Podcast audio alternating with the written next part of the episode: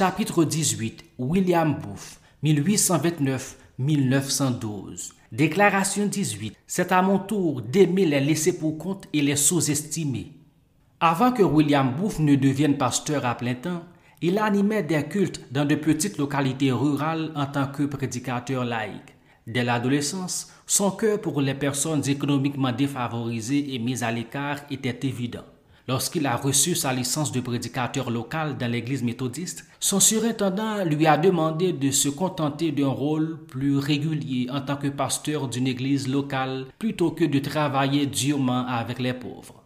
Son médecin le lui déconseille également, lui disant que sa santé est si mauvaise qu'il n'est pas du tout apte à supporter les contraintes de la vie de prédicateur. William répondit humblement Inapte?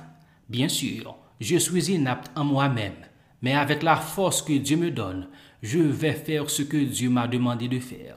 Fin de citation. Ce médecin n'avait aucun moyen de savoir que le dur labeur qu'exigeait le travail parmi la population pauvre de Londres ferait paraître la vie d'un pasteur plus huppé en comparaison. Il n'avait pas non plus la moindre idée que William vivrait jusqu'à l'âge de 83 ans et lancerait une organisation de renommée mondiale, l'armée du salut, qui apporterait la vie et la plénitude à des millions de personnes pendant près d'un siècle et demi et ce n'est pas fini.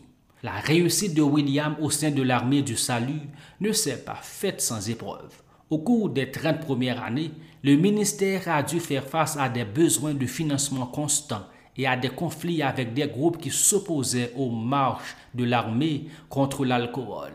Rien qu'en 1882, 662 soldats travailleurs de l'armée du salut ont été agressés. La presse et l'Église d'Angleterre s'y opposent également. L'action de William est bousculée de toutes parts. Mais William, le général de l'armée, a vécu jusqu'au jour où les troupes ont été honorées dans le monde entier. C'est ce que fit le roi d'Angleterre Édouard VII au palais de Buckingham en 1904. Lorsque le roi demanda à William de signer son album d'autographe, il résuma l'œuvre de sa vie en écrivant Votre Majesté, L'ambition de certains hommes est l'art. L'ambition de certains hommes est la célébrité. L'ambition de certains hommes est l'or. Mon ambition est l'âme des hommes. Fin de citation. L'épouse de William, Catherine, partageait la même ambition pour les personnes spirituellement perdues, en particulier celles qui n'étaient pas désirées et aimées. Lorsqu'elle était jeune fille, Catherine a vu un agent de police escorter un criminel dans la rue jusqu'à la prison sous les cris d'une foule en colère. Catherine aperçut que le condamné n'avait pas un seul ami au monde, surtout à ce moment-là. Sa solitude la frappe. Déterminée à ce qu'il sache qu'il y a au moins une âme qui se soucie de lui, Catherine se précipite à ses côtés et descend la rue avec lui. Il n'est pas étonnant que l'armée du salut ait eu une si grande fécondité pour le royaume. William et Catherine étaient motivés par la grande compassion de Dieu dont ils étaient les modèles quotidiens. En plus de répondre aux besoins physiques des personnes négligées et sous-estimées, l'équipe de l'armée du salut était déterminée à être l'Église au-delà des murs et des clochers. Elle a commencé à organiser des réunions de rue au coin des rues du centre-ville avec une fanfare, des tambourins, des tambours et des chanteurs talentueux, des personnes de tout âge et de tous horizons se réunissent pour se divertir. Une fois rassemblés, l'évangile était partagé avec force. Beaucoup ont répondu et le royaume a progressé en rencontrant les gens de manière créative là où ils sont. Un écrivain de l'époque de William a comparé deux personnes. La première était une femme décédée à Londres elle était célèbre et connue comme la femme la mieux habillée d'Europe.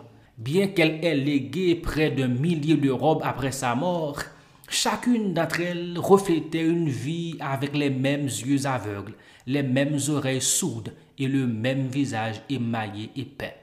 La deuxième personne décrite par l'auteur est un homme qui est également mort à Londres.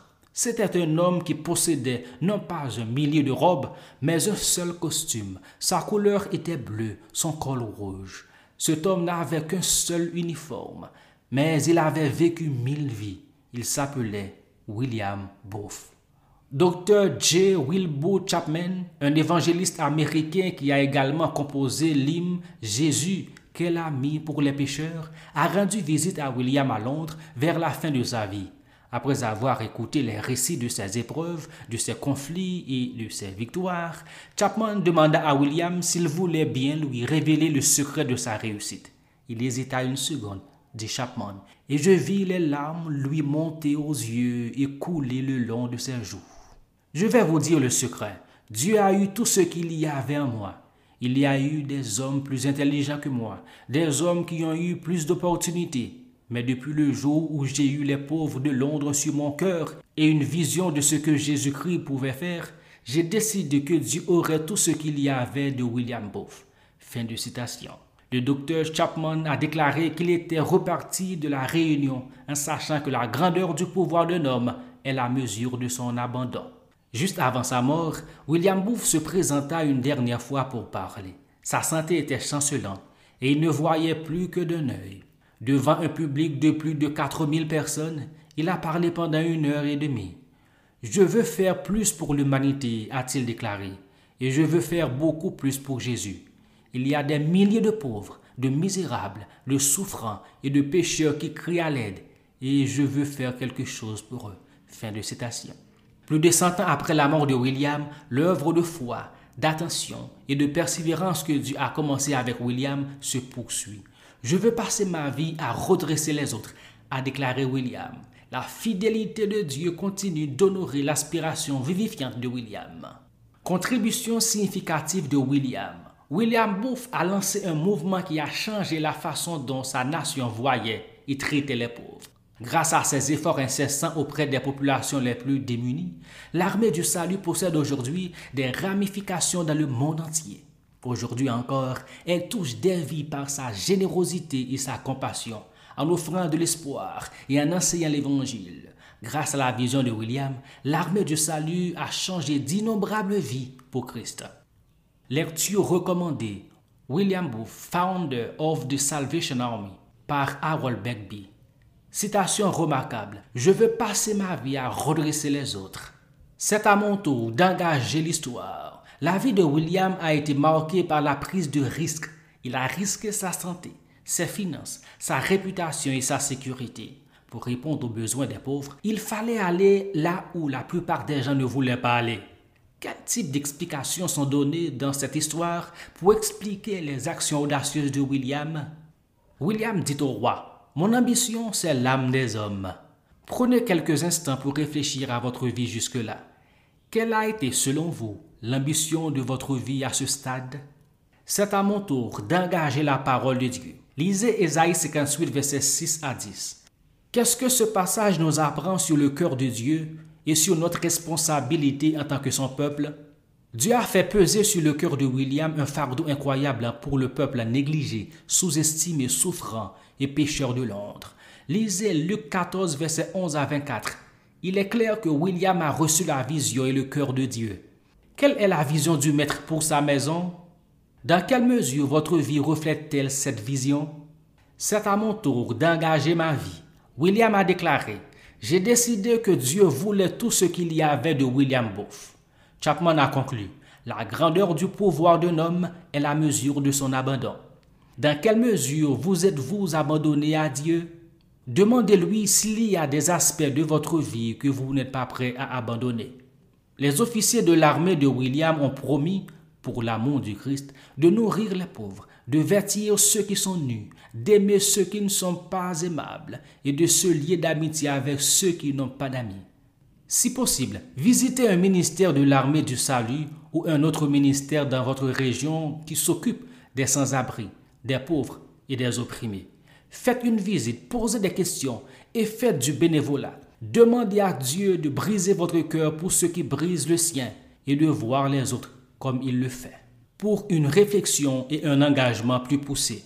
Qu'ai-je appris de la vie et de l'histoire de William Booth L'histoire de William a-t-elle éveillé en moi quelque chose auquel je dois prêter attention et dont je dois parler à Dieu? Quelle prochaine étape claire et mesurable devrais-je franchir en réponse à ce que Dieu me montre? À qui dans la communauté du royaume vais-je demander de m'encourager dans cette démarche et de me demander des comptes? Pourquoi cette leçon aujourd'hui? Que fait Dieu pour approfondir ma foi et multiplier son royaume?